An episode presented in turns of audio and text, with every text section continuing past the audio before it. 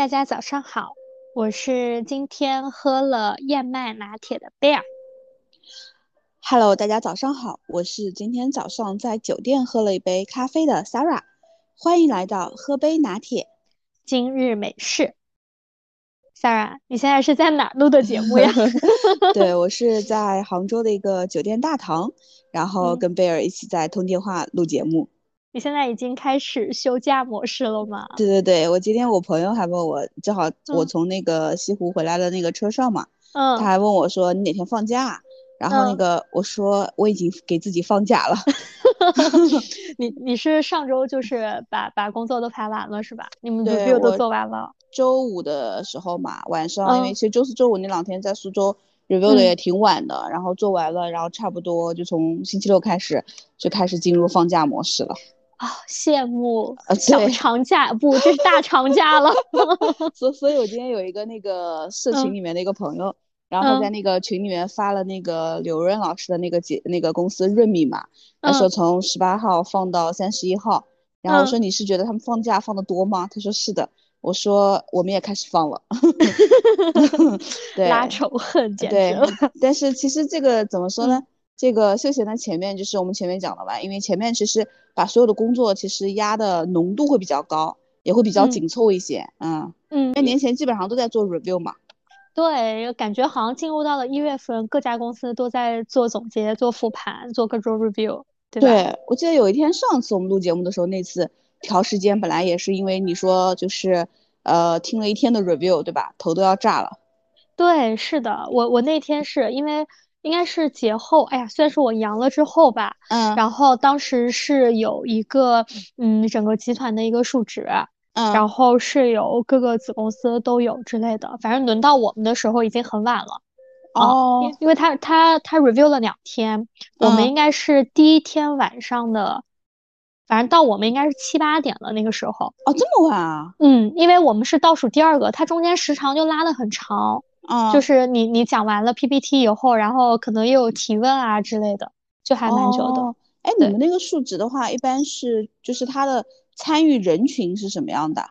我们这个其实属于年终数数值了，它的整个人群的话，其实第一个的话，呃，是会有集团，比如说分管人事条线的一些各个部门的负责人。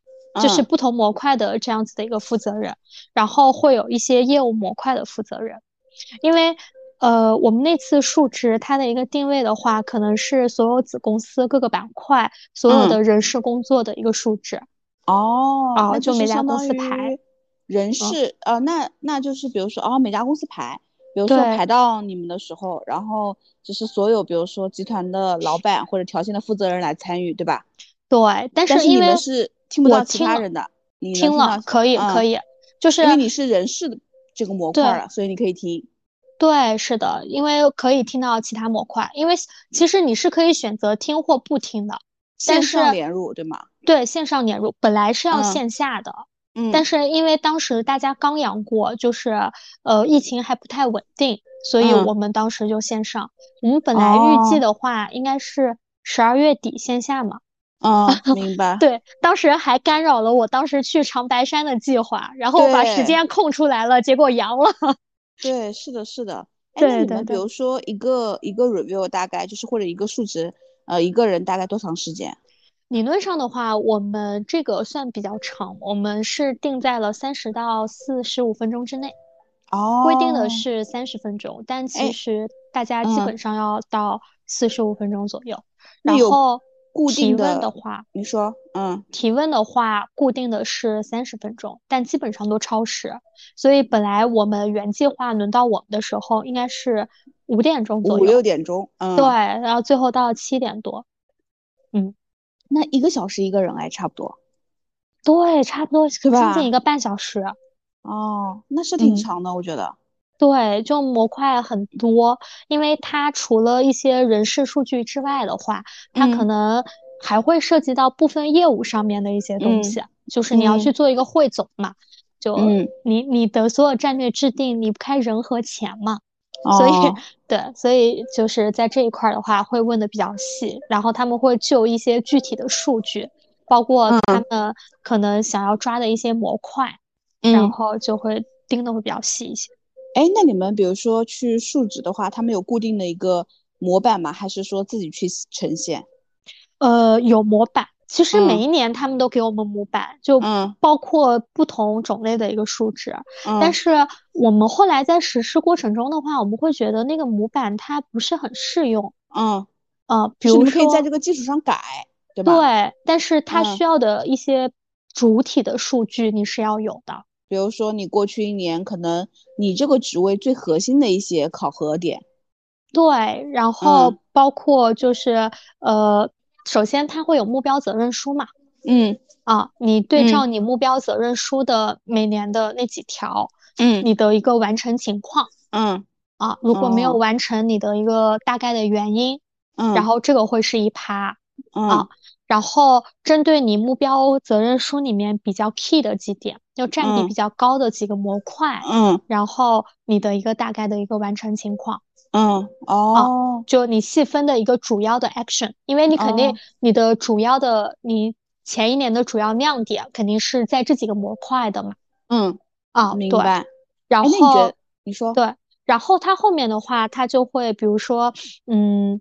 会让你讲一下，比如说你明年你可能你公司业务的一个大概的发展战略，这个肯定是都制定好的嘛，对吧？然后这是第二个模块，然后第三个模块的话，就是结合这个发展战略，你明年的一个人事工作规划啊，对，如何做嘛，就如何实现。对，然后你你的规划里面可能你想展示的几个亮点是什么？嗯，这又是第四个模块，差不多这样子。哦，明白。就就都大家都是差不多这样的。其实我们说。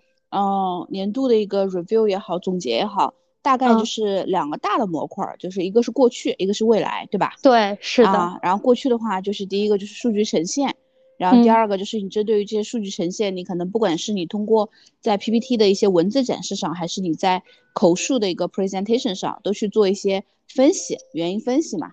对，然后第二大的模块就是面向未来，就是哎，未来你最重要的几个 key 的就是。目标是什么？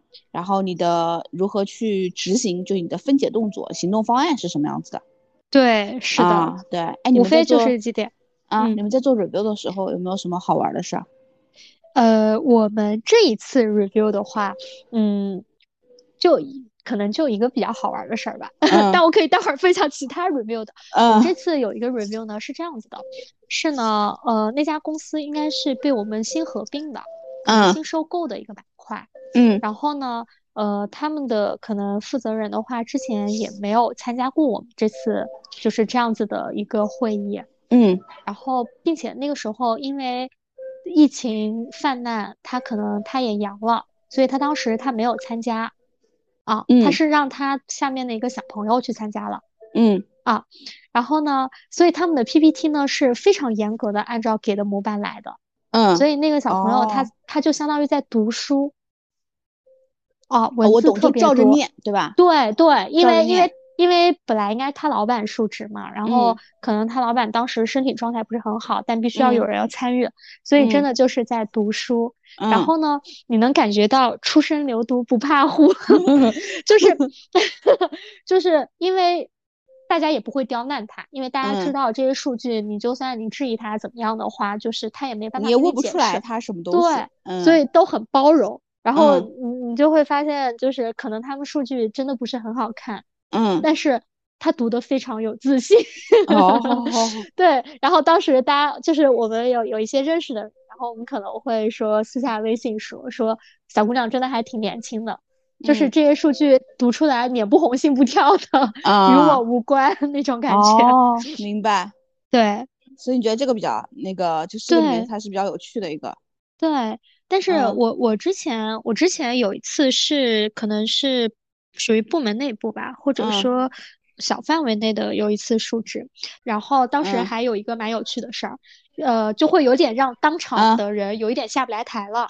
那事情是什么样子的呢？就是对，就是。我们当时有一个小部门 leader，他先述职，他述完了以后呢，就是当时的负责人会做一个点评，然后当时的负责人可能就说，哎，那你可能说项目 A。你没有完成，对吧？你今年你在这段时间你没有。做，然后就点了一下这个，但也没有说很严厉，然后就往下排嘛，下面就是他的下属挨个述职，然后他其中有一个下属在那个下属的述职报告当中，那个下属着重提了项目 A，并且还提了他做了方案巴拉巴拉的，我觉得那下属他可能就没过脑子，没有听他老板是，比如说前十分钟怎么说的，这个就是现场打他老板脸嘛。并且对对 对，就是并且这个事情呢确实做了，但是你要说呈现的效果呢，确实微乎其微。但是你比如说你紧接着你就讲的这件事情，就是真的很下不来台，就当时场面还是有点尴尬的。哦，那这个确实是的。对。但是他，但他也他也挺尴尬的，因为毕竟他 PPT 是先做好的嘛。对，先做好，但是没有线上交。对，就其实你可以，你可以稍微提一下。或者说你不要着重提，我觉得他的点是在于他稿子准备好了，他在那一块他 highlight 的这一点，然后这一点正好又是可能你老板在上一波述职的时候被提出来做的最不好的那个点。哦，对，我觉得就是你刚刚讲述职或者是 review 的过程当中，我觉得还有一些人啊，就是我们同事也会有一些人，呃，我们是分我们是分的，就是我们可能把那个不同层级的分开来嘛。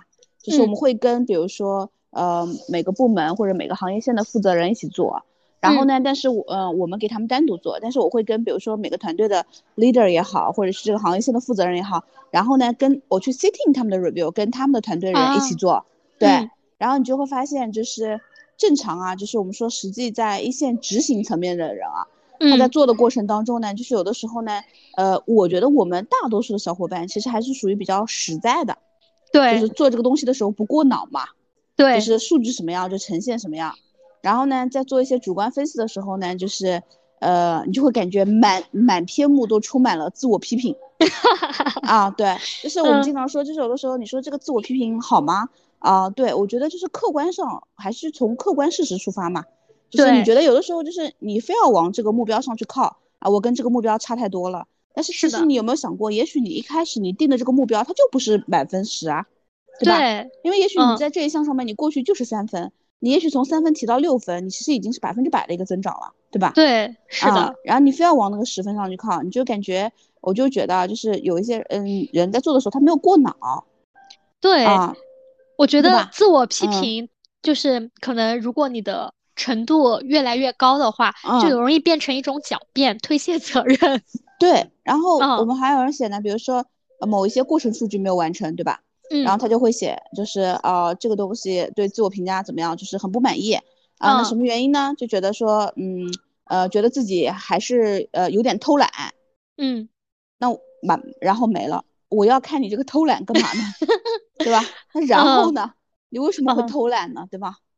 啊，那我们也会有有人，比如说会说自己比较粗心。嗯。那那那然后呢？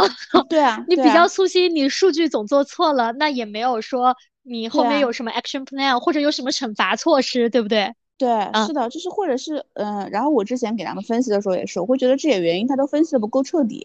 嗯，然后我以前还有一个下属嘛，你你也认识啊，你就会发现，我就觉得他每次在做这个 review 的时候啊，我就会感觉他是比较怎么说呢，容易避重就轻的。嗯，就是他是正好跟前面讲的案例，他不容易。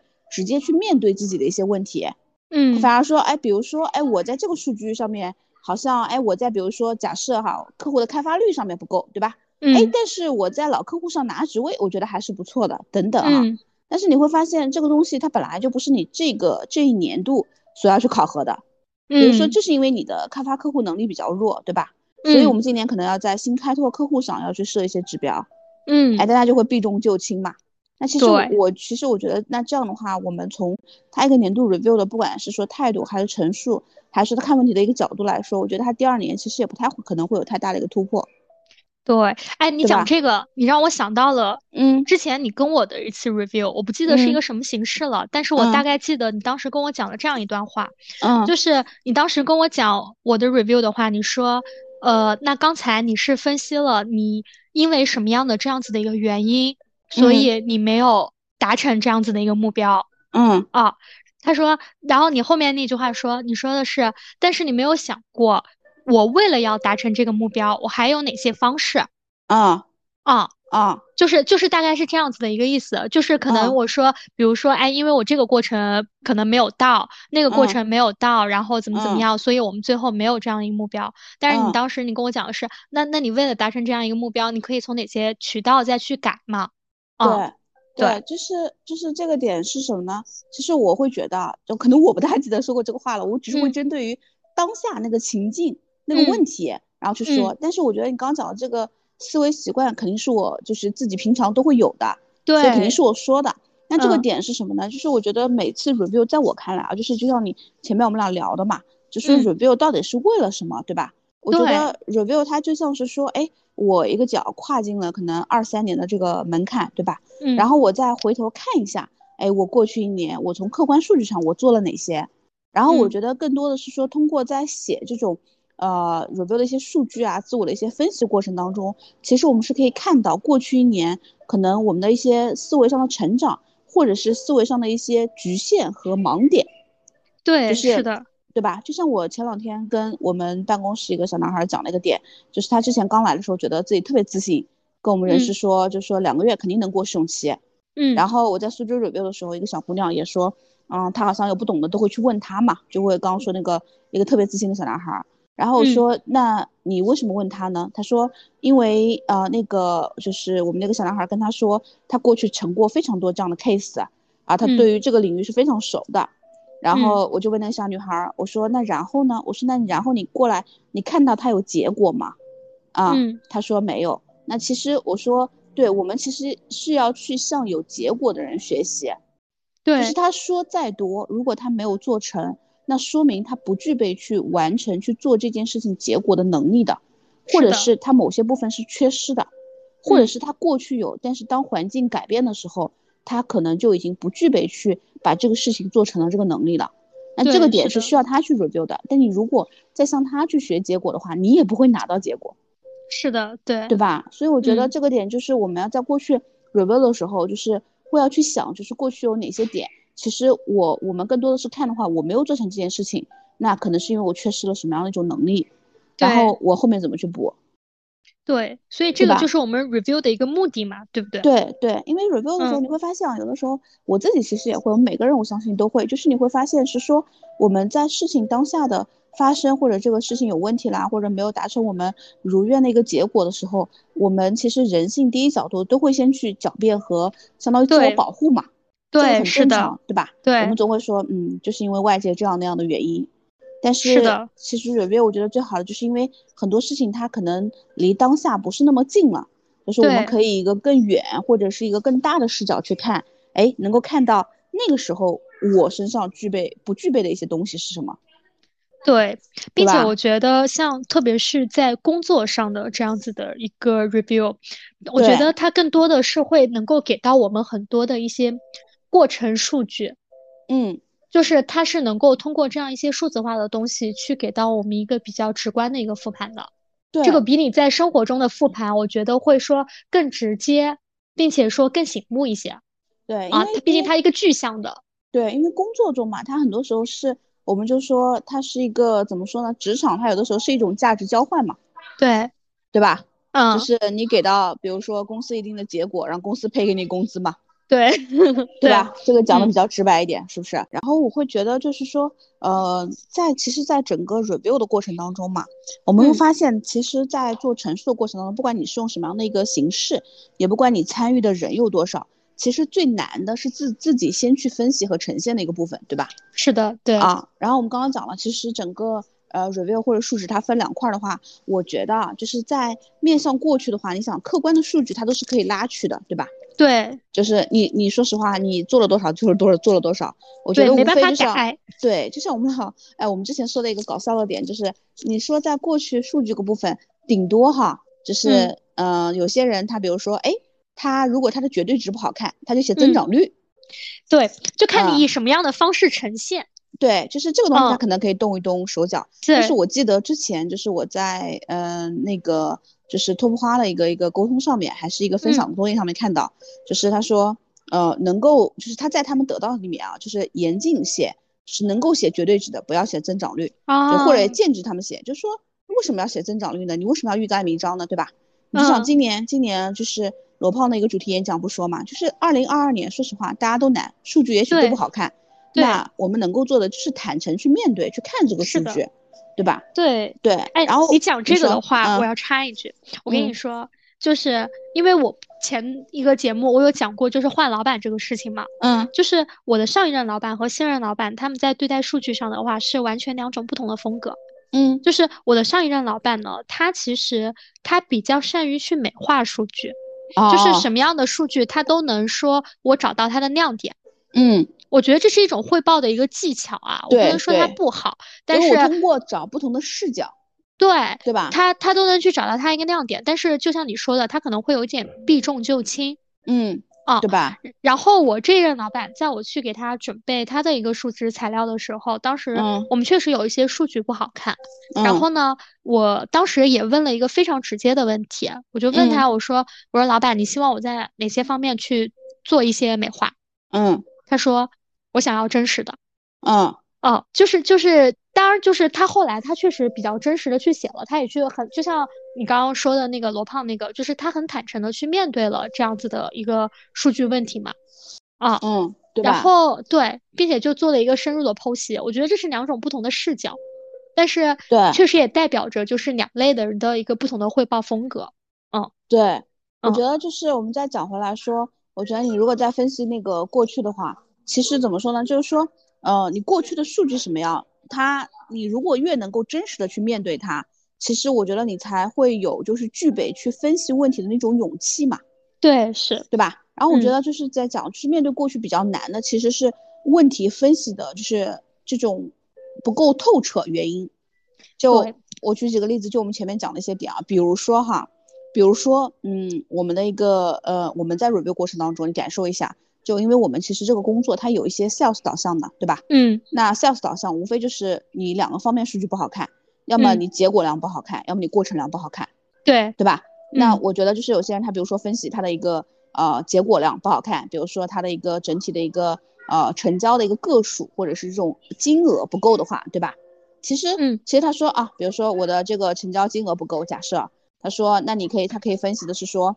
嗯，他说啊，因为我中间比如说丢了几个大单，对吧？嗯，啊，他的原因是啊，结果满意吗？不满意，因为我丢了几个大单。那我想说，你分析到这一步是不够的呀，对对吧？是你你为什么丢嘛？对你为什么丢嘛？就我们拿这个，我们比如说就拿这个啊，那你为什么你会丢掉这几个大大单呢？对吧？你肯定是哪方面预估不足？哎，那他可能也写了啊，比如说中间因为啊客户比如说取消了这几个职位。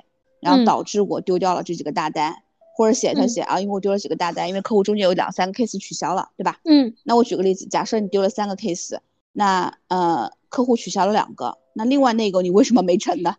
你为什么不去找那一个的原因呢？对吧？嗯，因为说实话，你找原因这个事儿，它不是为了让你自己难堪，而是真的让你找到就是你在过去那一年你有哪些能力还还需要去修炼的地方，对吧？那这个是一点。那如果假设他说我做了三个呃 case。那三个 case 客户都取消了，对吧？所以不能怪我，所以我没有完成。嗯啊，那那这个原因对我来说分析的也不够透彻。你为什么不找其他的呢？对，因为对我们而言，就是我要的是你最后的那个结果能成。是的。那你我就想问，那你去做前面的 job brief 的时候，你干嘛去了？对，你为什么会对客户的这个预估不足？那我要再问的说话是客户什么时候取消的？是做着做着取消的，还是说一开始就取消了？对吧？对那你其他的一些 case 的 pipeline，你你是怎么来安排的呢？嗯，对吧？然后那第二个还有个问题，你要想往下分析的是，我要的是你最后总的业绩是这么多，我又没规定你必须要去做大单，对对吧？就是就是你会发现很多原因，就是我觉得有些人啊，他是因为他可能连这个问题他都没有意识到去分析，他只会找一些就是表面的一些原因。就你知道，就是你还记得老早以前，嗯，我们工作的时候，我当时推荐过你一个课程。就是叫 U 型思考嘛？哦，对，是的，对吧？嗯，就是你在问题，就是有一个浅显的问题，你要去往下去深挖到它那个问题是什么，因为你只有本质问题才能找到本质解，然后你再上来，你才可以找到一些比较浅显，就是可以运用的一些行动计划。对，所以很多人问题他就会他就会犯，我觉得就是在问题的挖掘上啊，就是不够，就是总是啊，好像这样 OK 了啊，好像我这个 case 丢了。啊，我这个客户后来换了一些对接窗口，所以导致我这个不行了。那其实你要发现是说，那你搞不定客户啊，对吧？然后你再往下深挖，你搞不定客户的能力到底可以分成哪些？是搞不定新客户还是搞不定老客户？或对，或者是搞不定一些某一种类型的客户，对，有些特定类型的人搞不定。对，然后你可能再往下去挖，为什么你搞不定呢？哎，是你生来就怕这一类，是你态度啊，或者你心理上有对自己就会有一些限制，还是说能力上的等等？对啊，有些人你会发现他生来就会有一些限限制，嗯，是的，对吧？然后就这个原因，然后还会有，我觉得你想想还会有哪些典型的原因啊？我再给你讲搞笑了，就是嗯，那天跟那有两个小男孩一起 review。然后呢，他们俩其实，在原因，在一些过程量，刚刚不是讲了结果量嘛，在过程量上面完成的其实不太够。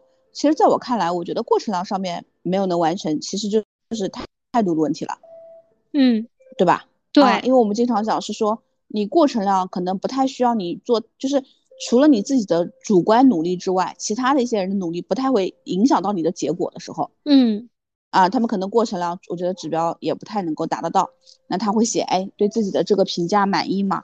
不是很满意啊，本质上觉得自己，比如说思维受限啦，嗯，比如说觉得自己还是不够努力和勤奋啊，嗯，哎，这个我就说嘛，看似是正确的道理和正确，但其实正确的废话。对，是的啊，这个就是汇 报小技巧嘛，对吧？就是自我批评嘛，就是说，哎，我还是不够努力啊，不够勤奋。因为他他的我我会觉得就是啊，他会给领导感觉一种潜台词，就是说，嗯，我后面会努力的。对，嗯，我已经意识到自己的问题了，对吧？是的。啊，但是我我可能对于这种东西我是比较反感的，一眼就看破了。对，一眼就看破了，不需要一眼，可能就是你会觉得，那我就想知道，嗯，那你再往下挖，为什么不够勤奋呢？嗯，对吧？啊，这个问题一定是勤奋能解决的吗？是不是？对啊，因为我会觉得，然后关于勤奋那个点，我都可能从下面就把他们挖往下去挖好几个点，因为我会说，呃，其实懒惰是人的天性嘛，对吧？就这个很正常，因为你想一下，基因它能够存活下来，一代一代能够去就是优中选优的去存活下来，它其实还是说它会有一些比较好的部分的。那懒惰它就是天性啊，那你想一下，那为什么不够勤奋呢？啊，要么就是呃，我我知道其中有个男孩啊，他的很典型的一个点是什么？他是那种，就是我们以前讲上学的时候，经常会出现的一个，嗯，我不太愿意去努力，因为万一我努力了，我还不能考一百分怎么办？啊，害怕啊，害怕。他是一个，就是我刚刚说的，就是觉得一开始进来的时候迷之自信嘛。啊啊，就是很害怕，害怕自己努力了，好像哎，身边的人就会说，哎，你不是有经验吗？哎，你之前过去的业绩不是还很好吗？哎，你怎么还这么努力？哎，对。然后，但是我在实际跟他过 case 或者是一些事情中，我会发现啊，他有特别多的 assumption。就拿到职位的时候，就是会一直想，哎，这个玩意这样，嗯，他会永远去想要找到那个永远那个 perfect candidate，嗯，他不愿意去试，对。那我会觉得就是说，你类型，我们讲说你不愿意勤奋，就是你其实很害怕那个结果嘛，对，你害怕那个害怕你努力了之后也没有结果，其实怎么说呢，对自己来说还是会有点自卑的，对，是吧？啊，然后他又在中间要跟我，哎，我们再去找新原因，他自己都发现了，他就找一下就是原因，他说他初中其实。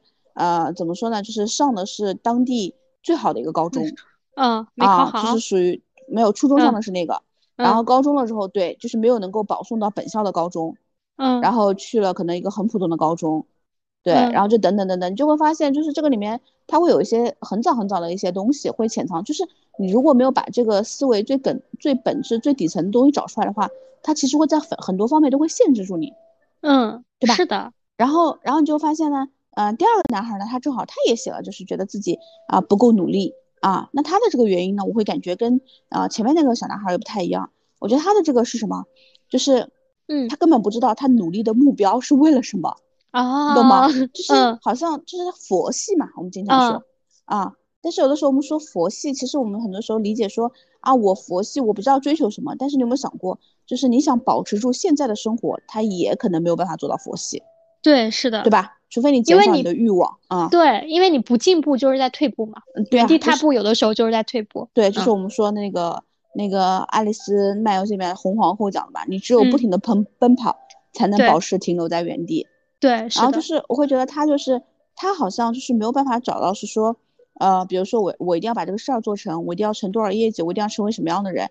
你看似他写了很多，但是你会发现他对于目标是没有渴望的。嗯。啊，所以他不努力好像也没有关系，因为对他来说好像也没有什么损失。嗯，啊，所以这个是我觉得他其实在不够勤奋的背后是我不知道努力的意义是什么。对，是的，啊，你会发现，我觉得是这样一个点，所以你会发现，就是光我们说勤奋一个点，可能在背后他都会有不同的一个心理状态。对，其实我觉得就是复盘，它最重要的一个核心的一个可能最难的一个点啊，就是你有没有敢直面于过去的这样一个勇气啊啊，对吧？因为其实你对于一个做的很好的人来说，他自带这种自信。就是不管他复盘成什么样，他觉得我这场复盘我是不会被 challenge 的，嗯，我不会被挑战的。我不管我说的怎么样，我 PPT 做的怎么样，那我这肯定是一个比较愉快的一个过程。嗯，我觉得相反说，就是对于大多数人，可能大家做的不是很好，或者说做的一般，甚至说有一些人他可能说我比较呃畏惧去做 presentation，那这个对他们来说会是一种煎熬。但其实这种煎熬的本质就是在我去，呃，我是不是有这样子去面对我这些害怕东西的这样一个勇气？对对，其实我觉得这个点你讲的很对。我觉得这个点是说什么呢？就是，嗯，其实大家我们都要去修炼那个点啊。就是我以前说，我有一段时间可能前几年吧，有段时间特别的 suffer，就是其实这个时候我们需要去具备把人跟事分开的能力。对，就我们说，就像之前说推荐《被讨厌的勇气》里面一样，是的，就是你会觉得去做这个复盘，它很多时候不是说为了老板，是为了自己啊。那当然，我们有一种情况撇除掉讲，说如果你的这个公司里面是有一些呃，比如说有一些特别强大的一些文化特征的啊，需要你在呃去做一些就怎么说呢，汇报啊、复盘啊、做述职的时候，哎，需要有非常多的一些注意点的啊。那这种时候你就可能不太适合这么认。认真这么正儿八经的去做一些复盘，对啊，但是我们说的是还是在一些比较公平、公正、客观的一些环境下，就是一些比较好的能够向上成长啊这些公司的文化下去做的话，我觉得还是秉着说呃实事求是一些，对，所以这个就是要看你在做复盘的时候，跟你复盘的对象是一个什么样的人，对对对吧？我们或者是一个什么样的场合，是的，所以待会儿我们再来讲，嗯。最后一趴，我们再来讲一下说这个复盘的一些呈现形式呗。对，是，嗯啊，然后刚刚接着讲说，我觉得第一个在做这种啊年度 review 或者是述职的时候比较难的点，就是过去的原因挖的不够透彻。对，是的。啊，我觉得第二个难点其实就是我们说在面向未来的时候，你定完了这个目标，然后你如何去实现这个目标的，在行动方案上就如何做的部分落地。我会发现在这个部分。呃，我不知道你有没有感受过，就我们俩，我们俩大概算一下，我觉得可能会有哪些误区啊？我觉得我能够想到的，就是很多人他把这个，我不知道，就是定完一个总目标之后嘛，他不是要写他的行动方案嘛？嗯，就你会发现有些人他写的时候特别满，是的，就是我感觉他把全年时间都打上，他也完不成。对对对对，就是他写的感觉，我这也要，那也要，其实跟我们前面在聊那一期年度计划的时候就是一样。对对，既要又要。其实我觉得。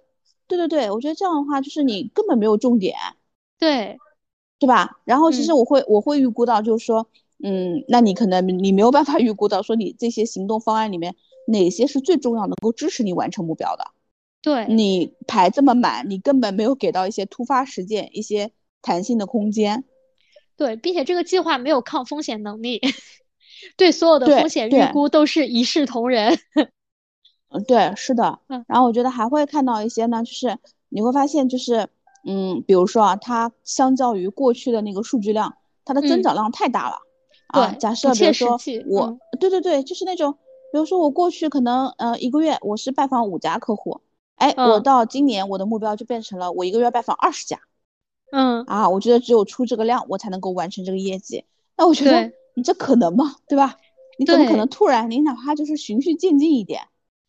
对，那我就说，那你这个首先你拜访二十个客户，你整体的一个客户量从哪来，对吧？对，啊，就是这个这个，我觉得它的增长率也太快了，也不太切实际。然后呢，还有一些人呢，比如说他在做一些呃那个计划的时候，你会发现啊，比如说啊，假设他要完成啊，比如说多少万业绩，我们随便说一个，比如说十二万业绩吧，我们说说简单一点，他就平均分配一二三四五六七八九十，对，每个月一万。对啊，这是非常常见的新人会出现的问题。对对对对对对，你说的对，就是新人常见。我就觉得没过脑嘛，对吧？对啊，然后数据就是对不上，数据部分就是你去写的时候，嗯，然后我觉得还会还会有哪些情况呢？像像关于像落地这一块儿，我觉得除了就刚刚说的，要么就是很满，要么就是很空。然后我觉得还有一点的话，就是，嗯，他他的思想很跳跃，嗯，就是他可能他是跟那个既要又要又有一点类似的，他可能会说有很多一些新的想法，嗯。嗯，有很多一些新的想法，但是这些想法的话呢，可能初看都是非常好的，但是可能说他在落地这一块的话，他并没有想得很细。那他在汇报过程中的话，他可能说会给，比如说，比如说作为老板，他会给我，比如说眼前一亮，干嘛干嘛的。但是他其实在后面执行的过程中的话，就是真的就是激不起一起水花，就感觉是画了一场大饼。但是你可能在前期 review 的时候，你会眼前一亮。啊，我懂，就是他会有非常多的一些创新的 idea，对，但是你会发现他其实在具体的执行过程当中，他是没有考虑到就是具体的一些问题的，对吧？对，哎，举个例子，比如说他说，哎，我今年就是我要去完成这个业绩啊，我打算比如说在六月份的时候，我弄一场客户的 event，对，啊，或者我开什么新的模块，对对，然后我在做的时候我怎么怎么做，但是呢你会发现，哎，那你这个事儿你打算什么时候开始做呢？嗯，对吧？什么时候开始做呢？你再倒推，你会发现，哦，它这个东西很美，就像空中花园一样，但是它是没有阶梯能够向上去的。对，这个其实很常见，你知道吗？在我们这种研发类型的公司，特别是在一些工艺开发或者研发阶段的这样子的一些业务部门，哇，你知道讲的每一种疾病，它都是 人类难以攻克的难题。对，就是对所有的所有的项目讲出来，你都觉得哇，净利润爆表。一看就是赚钱的项目，但是其实你在实际研发的过程中，真的就是太难了。我懂，就是那种哇塞，巨大的蓝海市场。对，但是其实对你要你要能够就是怎么说呢？很全面的去评估你这个项目。对，或者说人要对自己的边界吧是有认知的。嗯，对自己的能力边界要有敬畏之心。对对对，是的。嗯，哦，了解。对这个这个，我记得之前特别有意思，特别之前不是。拜访过一个就是大健康行业的一个人嘛，还讲到了说每一个初创公司嘛，就是嗯，他们老大，比如说原来在什么什么公司，都是一些大公司大厂啊之类，对吧？啊，做出来的不管是研发也好，大多数都是研发吧。他们创立公司的最早的一个使命就是满足人类怎么说疾病未被满足的临床需求。哎呀，对吧？我那个强大的使命感。我就不在这说我们公司的口号了，我待会儿私下来发给你。太像了，是不是？是不是都是这样？对，对不对？对不对？那你想，我们行业也是啊，就你待过嘛，你知道吗？就是每个人都说我要做这个市场上最专业的，巴拉巴拉。对对对，对吧？是的。然后你就会发现这个很奇怪啊。就你知道我什么时候开始被客户怼的吗？就是当时我可能还没意识到，就是我从前一家那个公司英国公司出来之后嘛。嗯，然后再去见客户，你知道的，都是前同事，对吧？然后呢，是的。当时我记得我去常州拜访一个客户，哎，刚拿出宣传册，还没介绍呢，然后就说，哎，我们的一个卖点是什么？哈，比如说怎么怎么的。然后第二个，我们有 face to face interview，对吧？嗯。然后那个谁谁就说啊，不用说了，你们前同事刚来过，你们都是一样的，一套话术。对，然后那个时候我就开始思考，嗯，就是有的时候我们被 training 下来的说这个卖点，对于对方来说是不是真的能够解决他的问题的？对，是的，对吧？所以就是我们再把话题拉回来，我们讲到说，呃，一个行动方案能不能支持到你的这个目标的？对我，我觉得啊，一个比较好的其实是，呃，比如说我先完成这个，我我的一个目标在上面，然后呢，我的点是，我觉得我会左右两边分一下，就是我永远都相信在实现目标的路上一定要遵循二八原则。嗯，啊，就是在你这个总目标上，你觉得，就是我经常有时候会问他们的一个问题，这个问题其实在生涯咨询里面也经常会用到。就是说，嗯，在教练领域啊，其实生涯咨询它是一个教练的，怎么说呢？某一个地方有些问题，它是会借鉴到的一些咨询的流程和模式。说，哎，贝尔，如果说，呃，在二三年底结束的时候，对吧？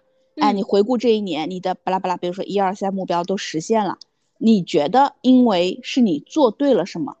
啊啊，就这个问题，其实回来的时候，你会发现它是个 key question，对吧？对，是的啊，你会立马觉得啊，我是因为做对了什么事儿，我才能够把这个事儿做成的。嗯，啊，就是你会不会觉得，哎，今年我要完成这样的一个目标，什么东西对我来说是最重要的？因为每个人他都不一样。比如说今年我要，比如说我实现业绩上增长，我是不是要做一些大单？对吧？嗯，那我们经常说的，我我说了，就是比如说你要完成这个业绩，我每次这上面会有个 tips 提醒，就是你要从外部的一些市场跟客户的情况和你的内部胜任力去分析，嗯，就是你现在是不是已经具备这样的能力了？是的，啊，你现在是不是已经具备这样的一个团队规模和团队能力了？嗯，对吧？所以我觉得就是任何事情，哎，我这个总目标下面，我左边右边分一下，啊，八二，哎，最重要的百分之八十的事情是什么？然后在八十里面再去找最重要的百分之八十是什么？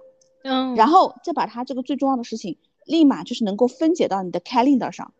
对，是的啊，这样你才能够保证你是可执行的。比如说每个月一号我去 review 我的客户，假设哈，嗯，比如说十五号我是专门进行我的客户拜访的，等等。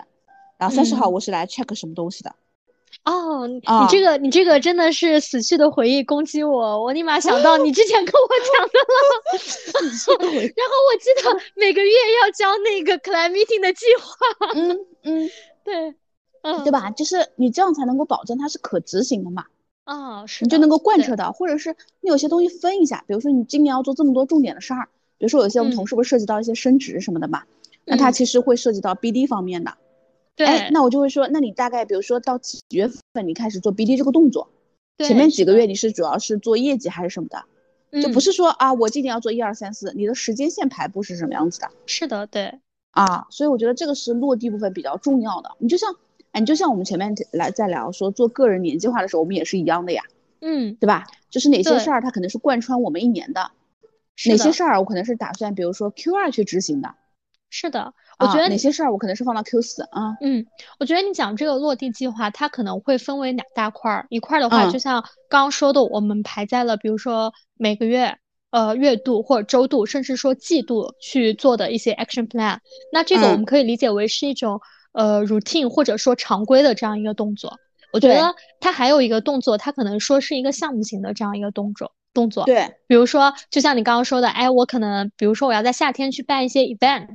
那可能说很多公司的一些展会，可能大家都是集中在 Q 二、Q 三这样子，对吧？对。那我可能在这一块儿，我是要有一些呃，比如说不同的一个计划，对吧？对。然后或者说我要去做一个什么样的项目，我这个项目可能说我要结合市场的一个发展，大概是在一个什么情况？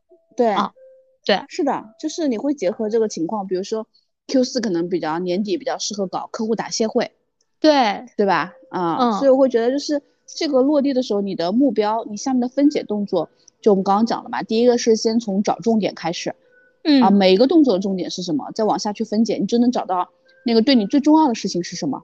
是的，对。我觉得第二个就是你在把最重要的事情的时候，可以先在你的这个 calendar 上，你的日程表上，先把它给写上去。嗯啊，你擅长用纸质的就用纸质的，你擅长用电子的，你就在里面设一些 cycle 循环。嗯，对，对吧？啊，嗯，所以我觉得这这两个是可能在整个 review 的时候会比较难的点。是有些人他会觉得我可能花了两三个小时做了个 PPT，然后呢，然后就什么都没有了。对，为了对吧？完成任务。对，为了 完成任务。但是我自己反正可能会有一个原则，就是我觉得这个事情它你既然花了时间去做，它其实就值得你好好做。对，就不然的话你就不要花那么多时间去做。嗯，对，对吧？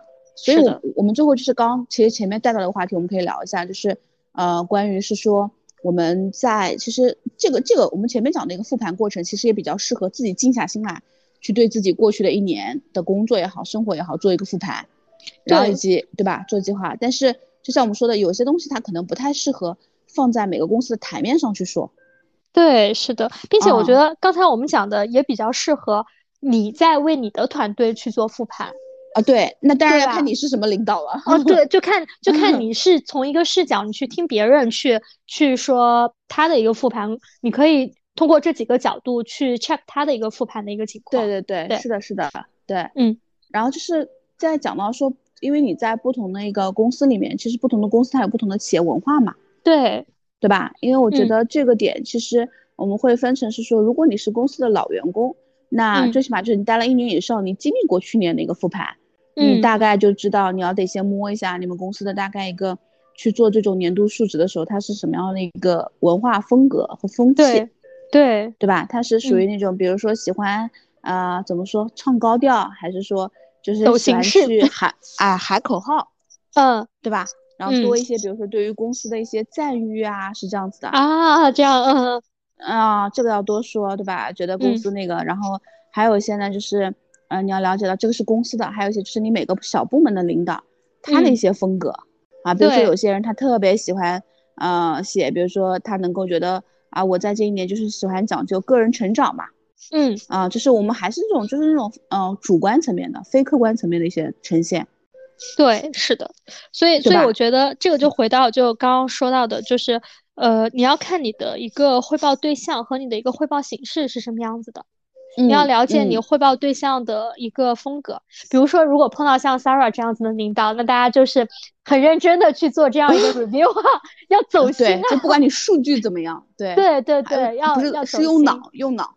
对，用脑用脑的那种，然后可能会有一些有一些领导，比如说我之前可能经历过的一些，他会很喜欢那些精炼的小标题，就有点像喊口号那样子，他会希望你的 action plan 都是那种，比如说四个字四个字的。哦，啊啊啊，知道了，勇猛精进。啊，对对对，什么不负过往啊，对对对，就类似于像这种，以木为马，不负韶华。哎，对对对，就类似于这种的，然后或者是什么走出去引进来，就是这个东西呢，它有深意，但是它又是有一个口号，然后呢，它又是你的 action plan，从此可能你就是什么引进来计划，类似于这样子。哦，不积跬步，无无以至千里，积跬步计划。哎，对对对，就类似于这种。那我这你看，现学现用。对对对，所以如果像比如说。追求于这样子的一个形式的话，那我觉得你可能说要在你的，比如说展示的一些文字上去做一些功夫。对啊，对，还有一些领导，我不知道你有没有遇到过，就是嗯，我我可能没有遇到过，就是比如说他比较喜欢煽情，就你有没有遇到过？就有些人他甚至于在做这种年度述职的时候，可能要哭两下。啊啊！哎，就是比如说某一个 moment，什么，就是说。能够在展现的时候多一些煽情的部分，嗯，比如说你讲到某一个时刻的时候，就会觉得啊，好像领导给了我很大的一个帮助，嗯，啊，我没有想到，比如说在某某时刻，比如说他的他的什么家庭啊什么的，但是他却帮了我很多啊之类的，嗯嗯嗯，啊，就是他既希望你去表达对于领导的这种怎么说呢，感恩之情，然后还要再加一些，比如说情绪的表达。对，要渲染一些氛围，哭 哭两下，对对对，会更好一些，哽咽一下那种，嗯啊，对对对，就是我觉得这个其实这个我们以后可以放一起来谈哈，就是关于职场这种潜文化如何去去去寻取，对吧？对，就其实还是蛮多的啊。对，然后我刚刚我们讲的可能说是针对不同的领导，我觉得还有一个就是你是不同的一个汇报形式。就是可能你的汇报对象是固定的，但是你的汇报形式，比如说，呃，像我我我之前我可能经历的，我的汇报形式就是，可能就是我们部门内部，就是 team 我们 team 的内部。那我觉得像刚才比如说的，像即使我的领导是一个很煽情的人啊，嗯，但是可能是这样子的形式，我觉得就不太适合去用。啊，我懂，就是容易被其他人那个嘛看到了之后，觉得你这个人好像哎有点 over。对对，就是就是可能会导致，比如说，哎，别人因为都是你的平时的一些，比如说 teammates 嘛，就大家都是工作伙伴这样子，所以会 就是会会有一些会觉得，哎，你很心机哦，你很茶哦，这样子，对吧？但你知道吗？对啊，嗯，就是虽然我也不是那样的人啊，但是其实你在说这个事情的时候啊，只是代表了你的观点，你做不出来。哦，就是你懂吗？就不代表别人做不出来。但是，但是你知道吗？我们确实是有人做出来的，但是我们其他人对他是有这样子的看法。哎，但是你知道吗？在他的内心，你知道他怎么想的吗？嗯，他的想法就是我管你们怎么想的，领导看到就行。对对，就是这样子，就是这样子啊。对于他而言，就是你们的感受不重要，就是我们会觉得在这样的场合他不太适合去讲，是因为我们觉得啊，这样看来别人不太好，就是我们会把我们的情感带入到别人那儿。对，有些人他他觉得就是你们怎么讲跟我有什么关系呢？嗯，最重要的是领导他有没有 get 到我的这个东西？对对对，这个这个倒是对。然后然后我觉得第二种情况就是我刚刚刚开头讲的那个，就是比如说你老板的老板他也在这个这个这个环境当中，你就不要太夸张，功高盖主。哎，我跟你说，这个真的很重要。对，这个分寸拿捏非常重要。对对。对我曾经也遇到过，就是嗯，虽然不是我们团队的，就是我看人家团队的汇报的时候，你就会觉得，呃，怎么说呢？不知道感恩。对，是他会觉得他所有做成的这个事情，他都是靠他一人做成的。对对，其实这个时候我觉得，从他老板的老板角度来说，也会觉得，嗯，我不太会去提拔一个不太知道感恩的人。是的，是的，对吧？那另外一个，我相信就是就是你刚刚其实这个讲的，其实就像我们刚刚说的，是煽情的另外一个极端嘛。对啊，就他把所有的一些功劳都算在自己的身上。对，对吧？那我觉得他这个人的成长其实也是很有限的。是的，是的，对吧？就是就是太夸张了，对。嗯，所以我们刚刚讲的就是分场合、分对象，对吧？对，分场合、分分对象，对。哎，刚刚我讲了，其实说如果你是个老员工啊，你经历过一年，你大概知道这样风格。那还有一种比较难的情况，不知道有没有遇到过，就是说，如果我刚到这个公司，比如说三个月，对吧？或者半年不到，哎，我就要去做年度汇报了。那我怎么知道以什么样的一个形式呢？抄作业啊，找人 要模板啊。对我怎么知道我以怎么样的一个表达方式呢？就问嘛，我我这个其实我真的是经历过的啊。因为我我去年的话，对对我去年我就是不足半年，然后当时去汇报，然后包括今年，其实我们的一些汇报形式的话，我以前我只是旁听过，我也没有自己做过，对。然后呃，我觉得第一个的话就是要去问，去竭尽你所有的资源，你去问一下大概是什么形式，好打听嘛。嗯啊，我觉得多多少少你是能够去打听出来一些东西的。啊，就是形式，包括风格，甚至问的问题，甚至如果有模板的话，你要过来，啊，然后你去参考去做。然后第二点的话呢，对，第二点的话，我我就是我记得今年我们倒不是入职，当时是要写一个什么说明材料那个东西，然后呢，呃，当时也是有别人建议我，他们建议我就是找了类似于可能说这个材料写的。最好的那个公司的人，去去问他要，就是你要一定要找优等生去抄作业，啊哦啊，要把你的信要把你的信息去做一个整合，啊嗯，这样子，怕到时候抄错了，啊对，怕到时候抄错了踩雷。然后第第呃，我觉得第三点的话，就是最重要的就是你自己的风格还是要有的。啊，嗯，因为你刚来，你不可能说你一下子融入的那么好，甚至说你不知道你的风格到底是呃不好还是说是好。那这个时候的话，作为一个新人，你是可以在这样子的一个场合去展示一些你的风格的。嗯，啊，对，啊，对，对我刚刚想到还有一个讲就是，对，其实你在讲的时候，我也在思考这个问题啊，因为我我也是刚刚提到这个问题的时候，我也在想。就我觉得你刚刚讲的第一个点，对的，就是多问嘛。我会觉得就是说，呃，如果我接到这个任务，我可能会先去问我的老板，对吧？嗯。就是有什么样的一些要求啊？其实这个东西是一个底线嘛。是的。啊，然后还有就是问，比如说身边的同事啊，有经验的人啊，愿意分享的人啊，等一等等等。嗯。然后我觉得第二个就是在你还也许还没有摸清楚整个公司它的一个就是汇报基调啊各方面的时候，我觉得可以先近距离的观察一下自己的老板。他平时比如说对外的一些沟通啊，跟汇报的一个风格是什么样子的？对，是的。我觉得在这个点上可以先尽可尽可能的先去模仿，不要踩雷。对，是的，对吧？就是我觉得，嗯，在第三个你刚刚讲，就是说发挥一些自己的风格的时候，说不要太标新立异。但是，对，但是他是在边界内跳舞。对，是的。就是我们俩今天正好想到的是说，关于一个做年度 review 的一些一些点。